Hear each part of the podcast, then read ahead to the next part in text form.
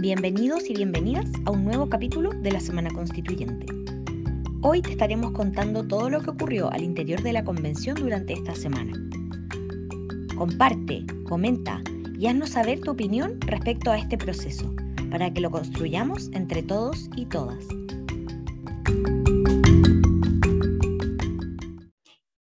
Estamos en un nuevo capítulo de la Semana Constituyente, el podcast de la Fundación Momento Constituyente, donde contamos un poco qué ha estado pasando en la convención durante la última semana. Al fin estamos sin un desfase, estamos grabando el domingo 24 de abril, la semana que acaba de pasar, del lunes 18 hasta el viernes 22. Así que estamos muy contentos aquí. Mi nombre es Bárbara Pérez, soy voluntaria de esta bella fundación y del otro lado de Chile, ahí desde un lugar donde sí llueve, no como acá en Santiago, me acompaña mi, compañerito también voluntario, Juan Pablo Labra. Sí, sí, estábamos comentando tras bambalinas, efectivamente, lo, lo poco ad hoc que nos parecía el clima de Santiago otoñal. Pero aquí llueve. Completamente, aquí yo veo por mi ventana, veo sol, veo, eh, ha estado igual estos días, se ha sentido igual un, calorcito cuando uno está al sol, no, yo no ando tan cómoda ahí con mis chalequitos típicos del otoño. Pero bueno, acá no venimos a hablar sobre el clima, podemos, podríamos hacer un podcast de eso también. acá venimos a contarles un poco qué está pasando en la convención. Esta semana fue una semana particularmente movida como todas, pero esta además pudimos ver ahí cómo se votaban ciertas cosas que, que se estaban esperando hace rato, como por ejemplo los derechos sociales, ya cuáles entran, cuáles no entran y cómo entran a la propuesta de la nueva constitución. Así que ahí, sin más preámbulo, nos vamos a lo que fue esta última semana adentro del ex Congreso.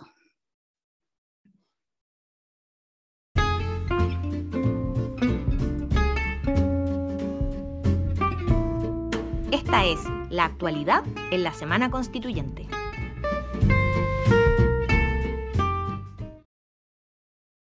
El lunes 18 partimos al tiro un poco controversiales con la sesión plenaria número 84, donde se votó el informe de la Comisión de Medio Ambiente, que contenía desde el artículo 12 hasta el 19, o esos eran los que se aprobaron. Em, no, era un informe de, de, dos artículos nomás respecto a medio ambiente, pero también se veía otra comisión. Exacto, además se votó ahí eh, el informe de la Comisión de Principios Constitucionales con artículos derivados desde la Comisión de Derechos Fundamentales. Se extendió el plazo oficialmente de funcionamiento de las comisiones hasta el 13 de mayo. Este día fue un poco ahí, tuvo sus controversias con la votación del informe de medio ambiente que fue rechazado y, y causó harto de qué hablar tanto dentro como hacia afuera. Sí, vamos con el martes 19, sesión plenaria número 85, informe de derechos fundamentales y en particular se vota el sistema de salud. Bueno, en, la siguiente sección vamos a estar comentando un poco más detalle porque no solamente el sistema de salud, sino que también vivienda, sistema de cuidado, reconocimiento de trabajo doméstico, entre otras eh, de las temáticas que abordó el informe del día martes 19 el miércoles 20, la sesión plenaria número 86 tuvo ahí la discusión y votación del informe de la Comisión de Sistemas de Conocimiento, además de que se aprueba la creación de las dos comisiones de tareas específicas, dígase transitorias y preámbulo. Dos cosas que ahí nos va a estar explicando Juan Pablo, porque como ya establecimos aquí, él es abogado, yo soy periodista, yo sé menos de estas cosas ya con nombres más rimbombantes dentro del mundo leguleyo. el día jueves 21, sesión plenaria 87. Vale decir que esta semana hubo muchos plenos, todas las semanas fueron plenos. Hubo trabajo también en particular en, algunos días en las mañanas, pero generalmente plenos. Y el jueves 21 tuvimos una comisión de medio ambiente también, ahí como señala Bárbara, este fue polémico. Ese fue el día polémico, sí, este yo fue el día polémico. El lunes no fue polémico. Eh, ven, sí, esta semana estuvo... Anticipaba la polémica, claro, anticipaba la polémica, pero pero este día fue polémico, ahí tuvimos unos gritos, discusiones, bueno, lo vamos a estar comentando como siempre lo señala Bárbara en el siguiente bloque. Hubo palabras un poco feas, eh, subidas de tildando de traidores a ciertos sectores y un día de mucha polémica se rechaza completamente el informe. hay quienes catalogaron de una gran pérdida porque son dos trabajos de meses, señalaba por ejemplo uno de los coordinadores, echado a la basura y que tiene que volver a discutirse en la comisión. Em, eh, esto pasó el día jueves 21. La semana ahí se fue cerrando el viernes 22 con la sesión plenaria número 88 en la que se votó el segundo informe de la Comisión de Sistema Político. No confundir con el informe de reemplazo que ve los temas que ya hemos conversado en otros podcasts respecto a el acuerdo ahí de bicameralismo asimétrico, cuáles van a ser las atribuciones. Este es otro informe de otro bloque de normas que igual tuvo ahí sus buenas discusiones, además de que aprobaron ciertas cosas que también han dado que hablar, como por ejemplo el tema de que las Fuerzas Armadas ahora están abocadas más a la defensa que a lo que es la seguridad nacional. Em, y eh, todavía se devolvieron algunas cosas a la comisión para volver a ser discutidas, pero en general fue un día bastante exitoso, por así decirlo, para esta comisión. Normalmente también hablamos ahí de los sábados, pero no tenemos registro de que ayer se haya hecho alguna sesión de, comisión. Lo que sí es que están abiertos los plazos todavía para ingresar indicaciones, algunos informes, por ejemplo, el informe de reemplazo de, sistema político, que probablemente igual tiene a los convencionales trabajando a toda máquina en, en eso, en, este ya, en esta eh, comilla recta final. Así es. Y esa fue la semana desde el lunes 18 de abril hasta el viernes, slash sábado, metido 23 de abril. Y con eso ya vamos hablando un poco de estos temillas que ya, ya sacamos a relucir en medio de este resumen, que se estuvieron hablando tanto dentro de las paredes del ex Congreso como hacia afuera.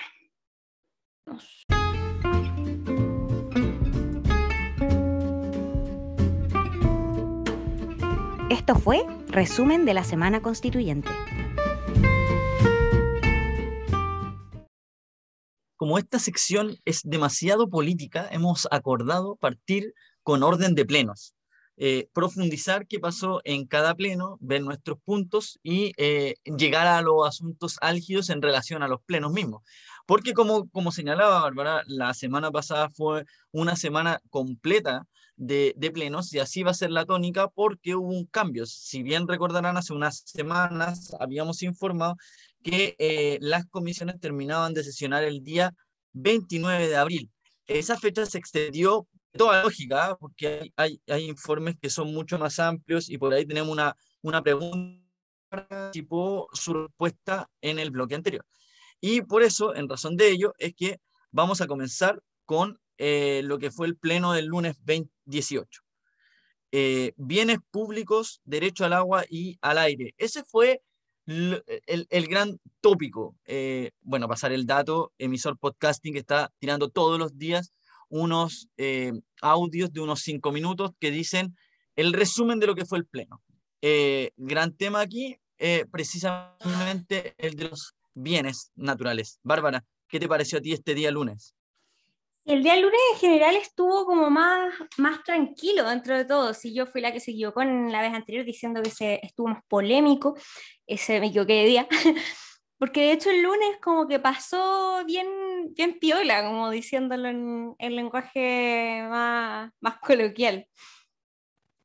Eh, sí, y, sin, y sin duda estas son, yo como voy a ser franca, en general eh, los temas que trata la Comisión de Medio Ambiente muchas veces a mí me pasa que, que si bien creo que es una comisión que trabaja mucho, trabaja dentro de todo bien y que tiene, ha puesto mucho esfuerzo en todo esto, como que hay ciertos temas que yo digo como, quizás como si no estuvieran tampoco me, quizás no me daría cuenta, ¿cachai? Claro, Sí, no te sigo. Yo, es lo que me, pasa con, con, lo de los bienes públicos. Yo siento que si no hubiera mm. estado no me hubiera dado cuenta. Claro, yo, yo sí lo que sí tengo que señalar respecto a este, eh, medios mm, eh, en, en, medio ambiente, ¿dónde están los énfasis? Los énfasis están en el cuidado del medio ambiente, que es uno de los grandes tópicos por una de las desmedros que tiene la constitución actual en cuanto a su resguardo. El artículo 20 eh, de la constitución actual, que es la acción de protección, eh, cuando habla del medio ambiente es una, una, un cuidado o una acción más debilitada. Por ahí viene un, un realce de esta comisión. Y todo lo que tiene que ver con los bienes naturales, por ahí eh, uno de los puntos esenciales que tocó es el agua. El agua es una cuestión que se venía conversando hace rato, hay muchos convencionales que firmaron iniciativas populares como el Suelta al Agua, eh, y, y, esto tomó, eh, se concretó, por así decirlo, el día lunes. Eso fue uno de los ejes. Otro de los temas que son más polémicos, que tiene que ver con la nacionalización de ciertos recursos, etcétera, fue lo complejo de esta comisión y que lo vimos después el día jueves. Pero por ahí están las luces. Lo, bueno para ese día, junto con esto, es que también hubo un informe de eh, eh, la Comisión de Principios Constitucionales, que ya terminó su pega, por así decirlo, y que está tomando eh, puntos de la Comisión de Derechos Fundamentales. Y tocó en particular ejes que tenían que ver con, con el, el, cuidado, la gente, los de la gente que tiene labores de cuidado, eh, em, el, trabajo doméstico y que son innovaciones que están respondiendo a ciertas demandas y que se hace cargo estas normas ya aprobadas y que entran al borrador. Exacto. No, yo creo que dentro de todo em, se, mostró, se mostraron acuerdos. Fue un día que justamente, es triste decir esto, pero eh, los días que pasan más piola, comillas, son los días donde justamente no hay polémica. Em, y yo siento que quizás por eso pasó tan piola. no tuvimos tanta polémica ese día. Em, exacto, exacto. ¿Qué está, está todo acá. Sí, me imaginé que escuché un poco y me imaginé que te había eh, como concentrado un poco en eso. Y, bueno, esto de la falta de polémica es algo que no podemos decir de los otros días, porque por ejemplo el martes fue un día muy grande. Em, yo en particular el martes estuve todo el día intentando estar pegada a pesar del, del, trabajo, tenía como un audífono puesto todo el día escuchando el pleno, escuchando las votaciones, porque fue justamente cuando se votó el informe de derechos fundamentales, que, que, contemplaba tantas de las demandas de los derechos sociales que se vienen pidiendo desde que empezó este proceso. Yo siento que si bien otras, otras áreas de este trabajo han sido súper, comillas, abstracto, ha sido más fácil eh, no entenderlo, ha sido más fácil no sentirse cercano a lo que se está aprobando o rechazando, siento que ese no era el caso del martes. El martes estaban las cosas que hemos escuchado como el derecho a la vivienda, el derecho a la salud, eh, a la seguridad social, tema de no solo derecho a la vivienda, sino a la vivienda digna. Y eso fue lo que se votó el martes.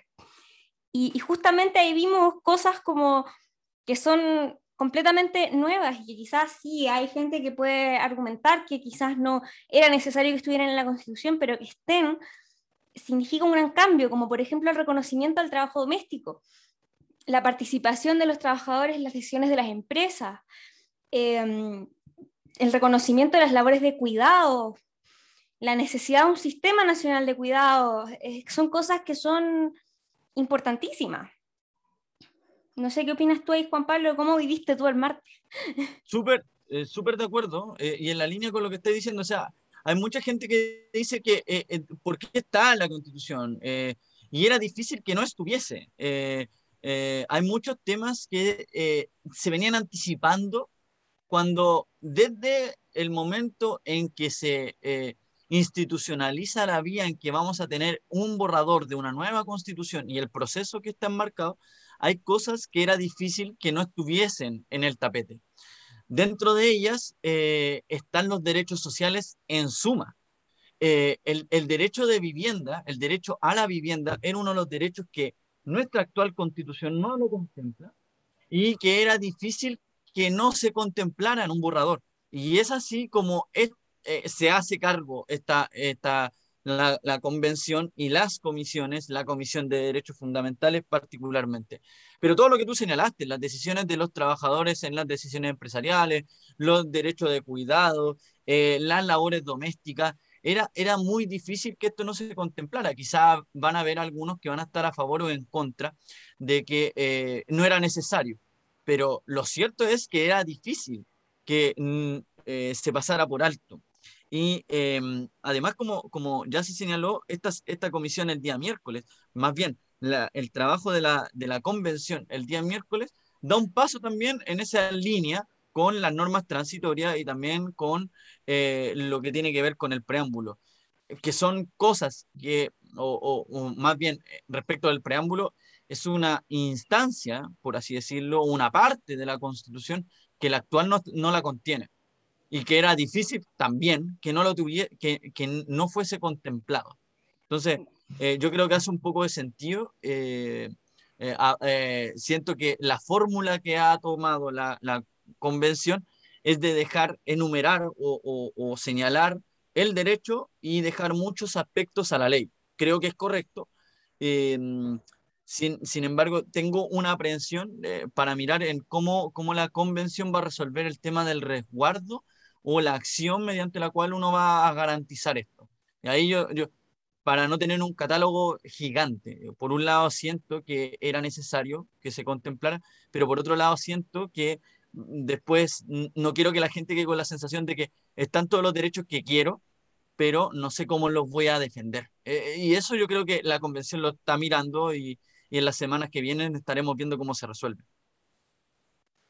Claro, a mí me pasa que no sé, siento que si bien también tengo mis reparos con, con lo maximalista que puede quedar eh, la, constitución y, con cómo de repente estas cosas se ponen súper específicas, por otro lado siento que igual es importante ver como el, el big picture, la, la, imagen general, que no sé, siento que las ganadas al final son más que las pérdidas y obviamente aquí se viene difícil, pero honestamente con cualquier resultado, con cualquier norma aprobada se veía difícil. Eh, pero hay cosas que yo sigo sin entender y aquí tú te referiste a algunas que yo no entiendo. Así que vamos a pedir una clase aquí con Juan Pablo Labra sobre lo que es el preámbulo. Eh, no, yo tuve solo un ramo de derecho en la universidad em, y se trataba sobre derecho a la comunicación, entonces yo esto nunca lo había, lo había escuchado. Pero, pero, pero no te sientas mal, Bárbara, con eso, es una cuestión que es novedosa para nuestro, nuestro eh, institucionalidad constitucional. No es, ninguna constitución actual eh, de nuestra historia ha tenido un preámbulo como el que se espera tener.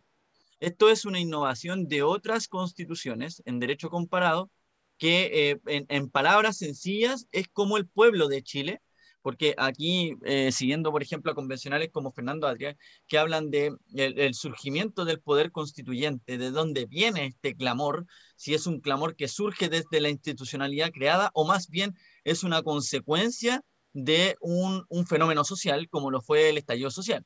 Eh, yo tiendo a pensar lo segundo y que esto se canalizó mediante la vía de la institución por el acuerdo por la paz. Y es ese pueblo, ese clamor, y aquí, bueno, para conversar harto, que le habla en el fondo al pueblo de Chile, que da directrices de lo que le está presentando. Es como la introducción, pero no me gusta llamarlo introducción, pero es como la introducción a la constitución. ¿Qué es lo que el pueblo le habla al pueblo futuro de Chile? Perdón que tengo mi gorrita aquí al lado que me está roncando, pero que le habla al pueblo de Chile de lo que se va a encontrar y que da ciertas pautas recordemos que este preámbulo había quedado definido dentro del reglamento de la Constitución, de la Convención, perdón, en, la Comisión de Sistema de eh, Principios Constitucionales. Era principio constitucional en la que tenía que presentar esto. Pero en discusiones del Pleno, que también lo conversamos en, capítulos anteriores, eh, se definió una fórmula del cómo se iba a hacer esto, eh, a quién se le iba a dar. Finalmente, y también creo que lo conversamos en algunos capítulos, eh, finalmente esto eh, se, terminó eh, decantando en que va a haber una comisión especial que se va a encargar, integrada por 15 convencionales, que van a tener esta tarea de elaborar un preámbulo que deberá ser aprobado, igual como las comisiones, los informes de las comisiones que se están presentando. Y vuelvo a decir, donde es este pueblo que le habla a este otro pueblo. Hay ejemplos muy, muy lindos de preámbulo eh, por ejemplo, la, la, constitución colombiana, la, la, constitución boliviana tiene algunos, eh, en Estados Unidos, el, el, el, nosotros el pueblo, eh, We Are the People, creo que es como, como, como inicia. eh, habla un poco de esto, y es eso, esa novedad que no está en, nuestro ordenamiento jurídico constitucional actual, que es lo que nos encontraríamos después. No, no sé si por ahí va quedando un poco más claro y delineado la tarea que va a tener este, este, esta comisión.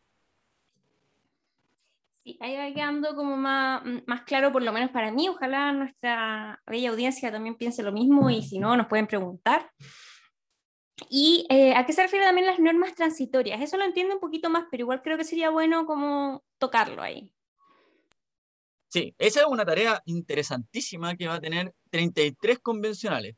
Una comisión que, nueva comisión que se va a integrar por este número de convencionales que van a tener la tarea de eh, idear el cómo se va a implementar esta constitución. Este, eh, convengamos, esta este borrador va a ser plebiscitado en apruebo o rechazo eh, en una nueva constitución. Si es que ganase esa constitución, hay cambios que son de orgánica institucional súper potente, desde ya los sistemas de justicia, desde ya el Consejo de Justicia, que es este órgano nuevo que va a existir, que designaría a, eh, o evaluaría más bien a los tribunales.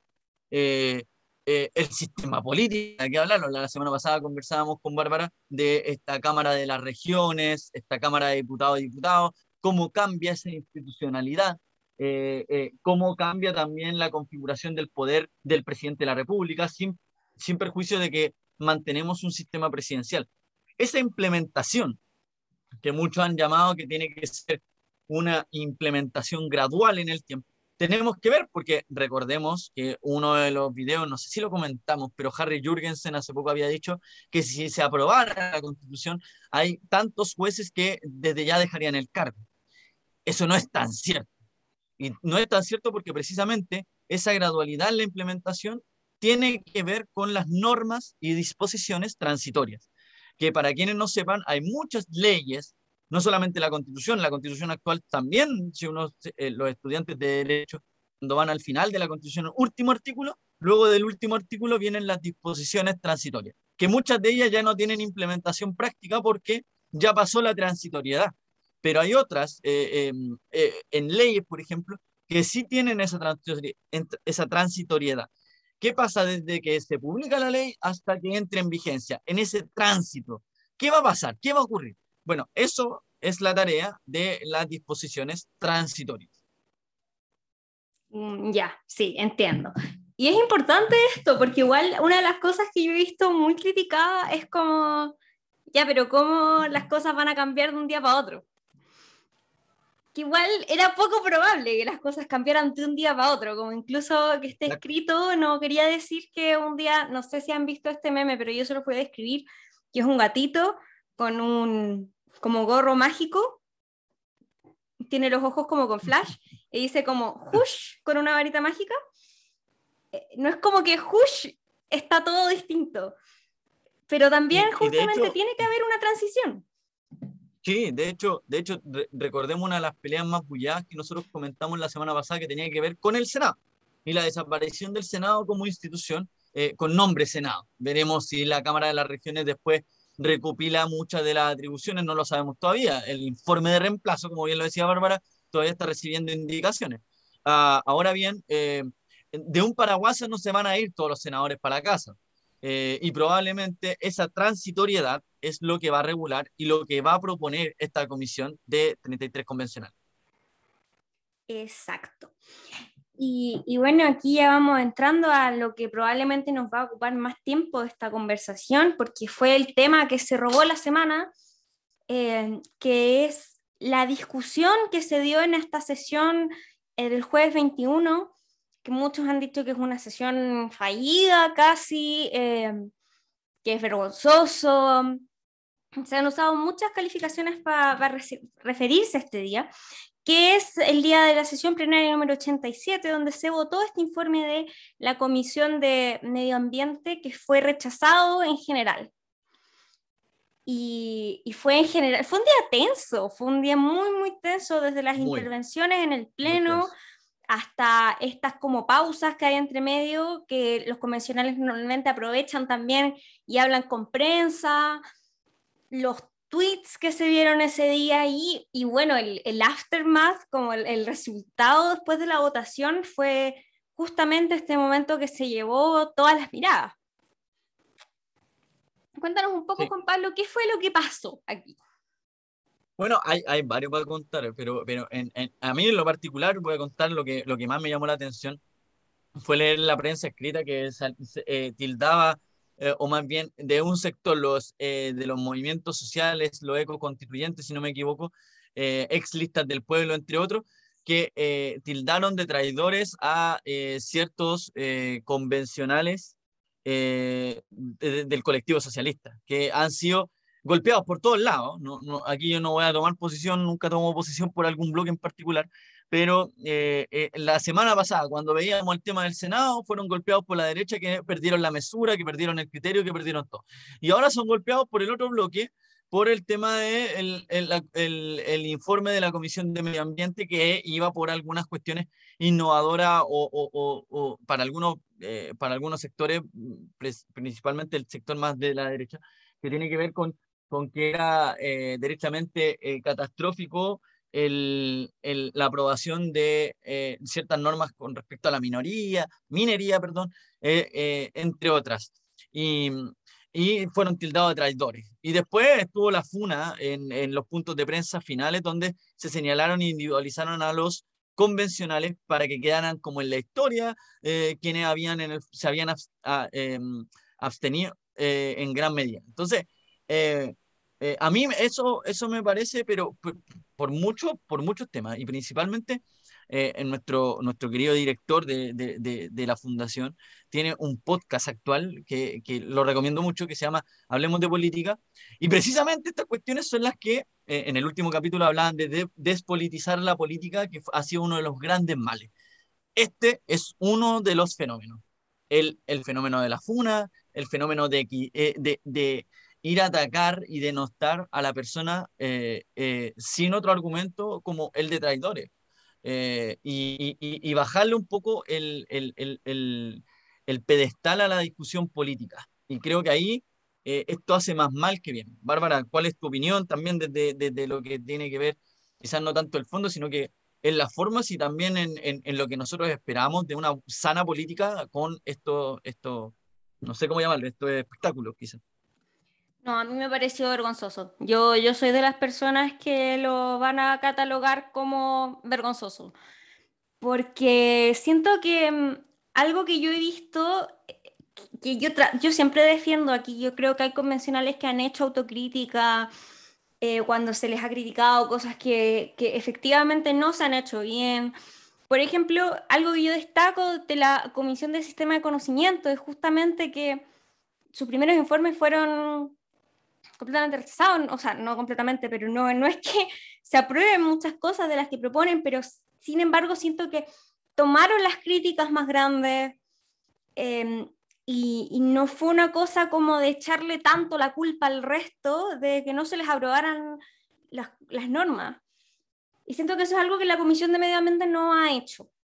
Eh, su primer informe tampoco fue muy aceptado, de hecho creo que solo se les aprobó como, eh, como, como, el eh, de la cuestión, o, no me acuerdo cómo se llama, ahí Juan Pablo me puede ayudar. Y de ahí en adelante en, también... En, en el... Uh -huh. También se han ido aprobando no, muy pocas cosas. Eh, y aún así, ahora cuando llegamos a, a esto, que se rechazan estos, este informe de 52 artículos, eh, lo primero que se hace es apuntar a, a, que se frenan los cambios, a que esto es una cosa de no querer soltar, eh, que están en contra de las regulaciones medioambientales. Y la verdad es un informe que yo, sin saber mucho, como lo leí, y, y también quedé como que habían cosas que tenían que volver a la comisión y eran la mayoría.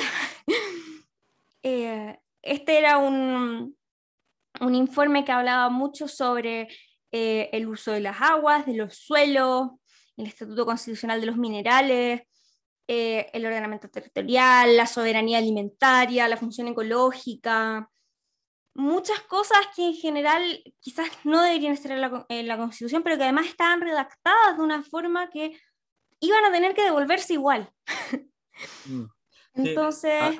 Eh, hacer un punto ahí, Bárbara, porque, ojo, no, no, esto no es que no se haya visto nunca en el funcionamiento, sin ir más lejos, nosotros lo comentamos, creo que la semana pasada, con el informe de la Comisión de Sistema de Justicia, donde está Cristian Vera con eh, Vanessa Jope, si, no si, si, mal no recuerdo, y, y, que precisamente fue rechazado el informe.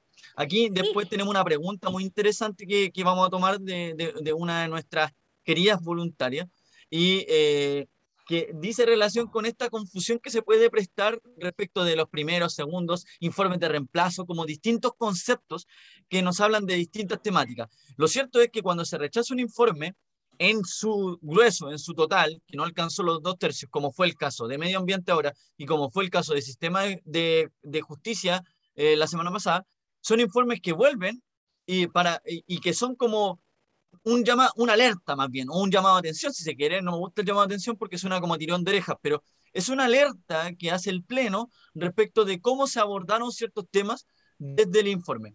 Eh, el hecho es que cuando un informe es aprobado en general, eh, la idea final es como la idea legislativa, la idea de discutir el informe.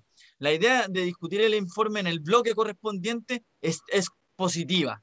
Ahora, en la redacción en particular de los artículos quizás difiere un poco, dista un poco. Cuando se rechazan los informes en general, como pasaron en estas dos oportunidades que mencionamos, es para que vuelvan y sean eh, como discutidos, como eh, reflexionados más, eh, quizás sintetizados más, eh, y también para que los, los, las y los convencionales tengan la oportunidad de revisar cambios que actualmente no están contenidos en la Constitución y que, que requieren de una revisión mayor.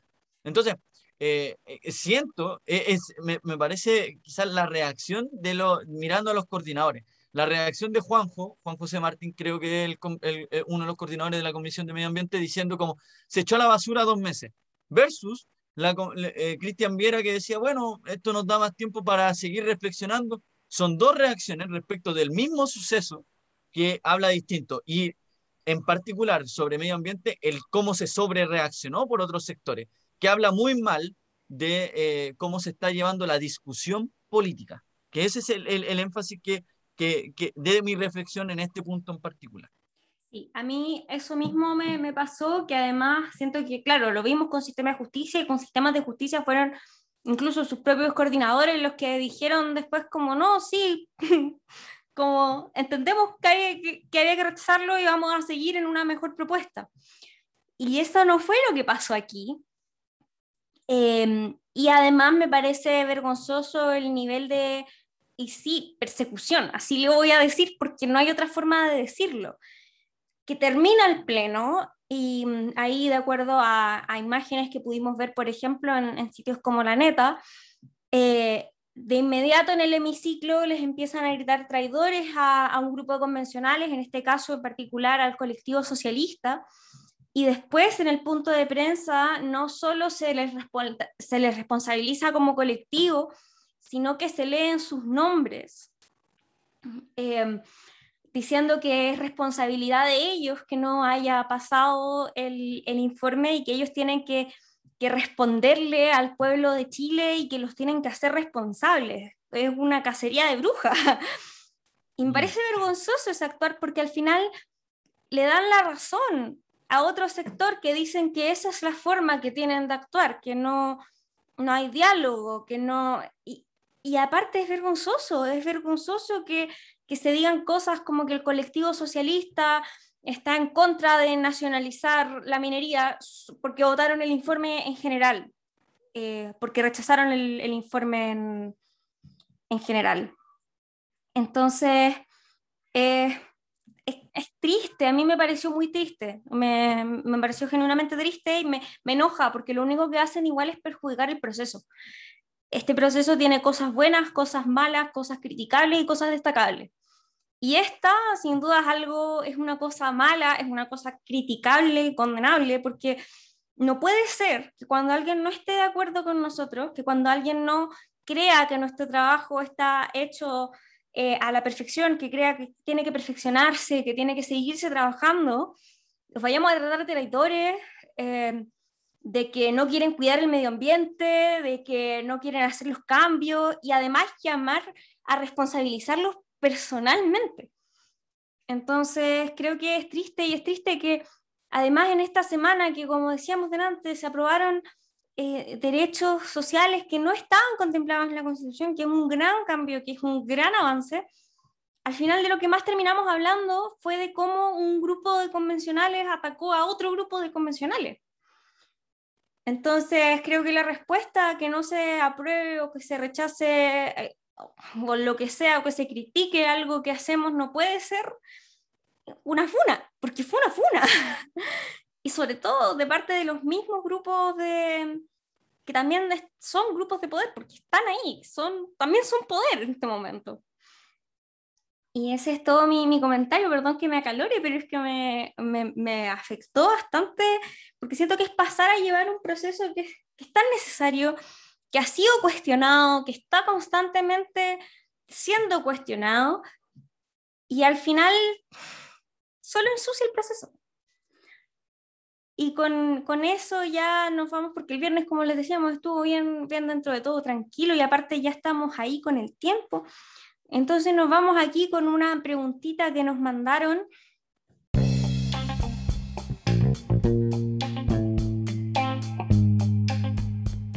Bienvenidos y bienvenidas a esta nueva sección, Preguntas de la Semana acerca de la Convención.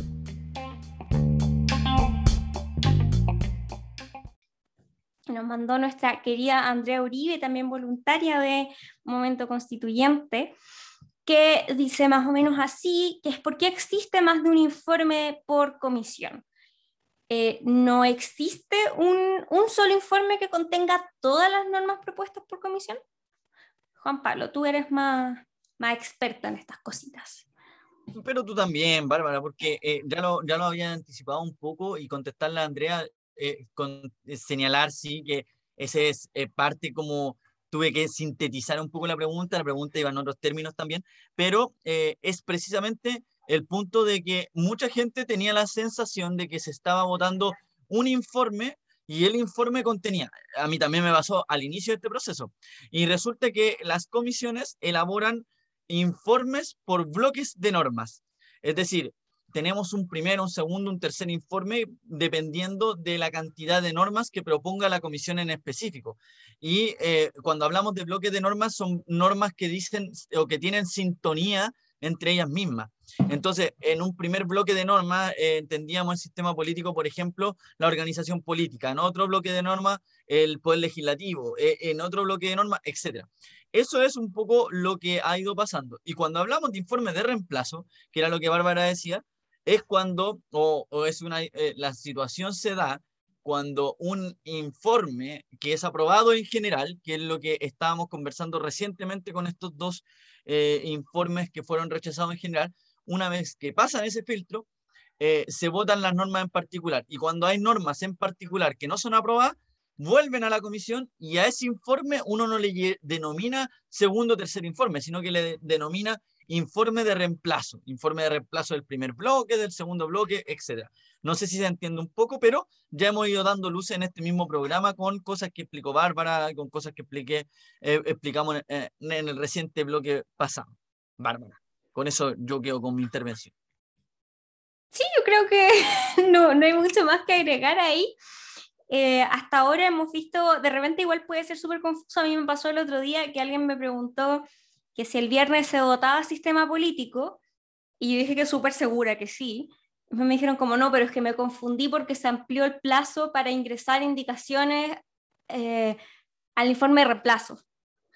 Y como que hice cortocircuito por un momento, porque claro, este primer informe em, de, de, de, la comisión, que ahora va a pasar de nuevo un informe de reemplazo, es el que se va a votar después, pero el que se votaba el viernes era el segundo informe.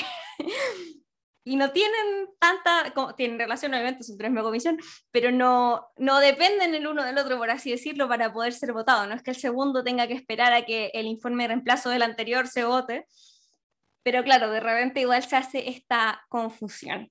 De todas formas, recalcar que todas las normas aprobadas, se pueden encontrar distintos medios de noticias y han hecho también su propio compilado bastante simple, pero en la página de la convención está eh, una, un apartado que dice normas aprobadas o creo que dice eso sí, normas aprobadas, que uno lo cliquea y aparecen todas las normas que ya pasaron al borrador de la nueva constitución, así que cualquier cosa se pueden revisar ahí y los informes siempre se están subiendo también a la plataforma.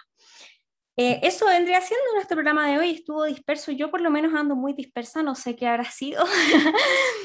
y em, también queremos aprovechar de darles aquí un recordatorio, si, no, si, si se han cambiado de casa y no han cambiado su domicilio electoral, recuerden hacerlo, el plazo es hasta el primero de mayo, según aquí nos señaló el Twitter de, oficial del gobierno, porque recordemos que el plebiscito de salida es con voto obligatorio, no quiere decir que tenemos que ir a votar porque si no hay, hay una multa ahí por medio, y la idea es que todos, todas y todos podamos votar cerca de nuestros hogares, que tengamos la posibilidad de votar, y para eso es ideal que estemos ahí bien geolocalizados en el CERVEL, así que si no han hecho su cambio de domicilio electoral y tienen que hacerlo, recuerden hacerlo ahí en el cervel.cl.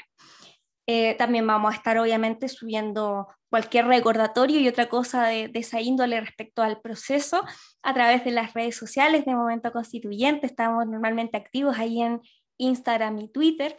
También estamos recibiendo preguntas, comentarios, dudas, lo que sea respecto a, a este proceso que, cada día está más cerca de, su fin, pero que también cada día nos da más de qué hablar. Juan Pablo, como siempre, un gusto compartir este espacio contigo y ya nos vamos a estar escuchando la próxima semana.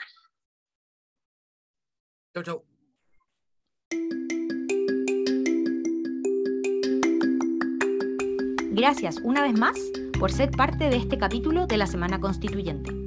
Te recordamos que todas las opiniones vertidas en este programa son de exclusiva responsabilidad de quienes las emiten y no representan necesariamente el sentir o pensar de momento constituyente. Nos vemos la próxima semana.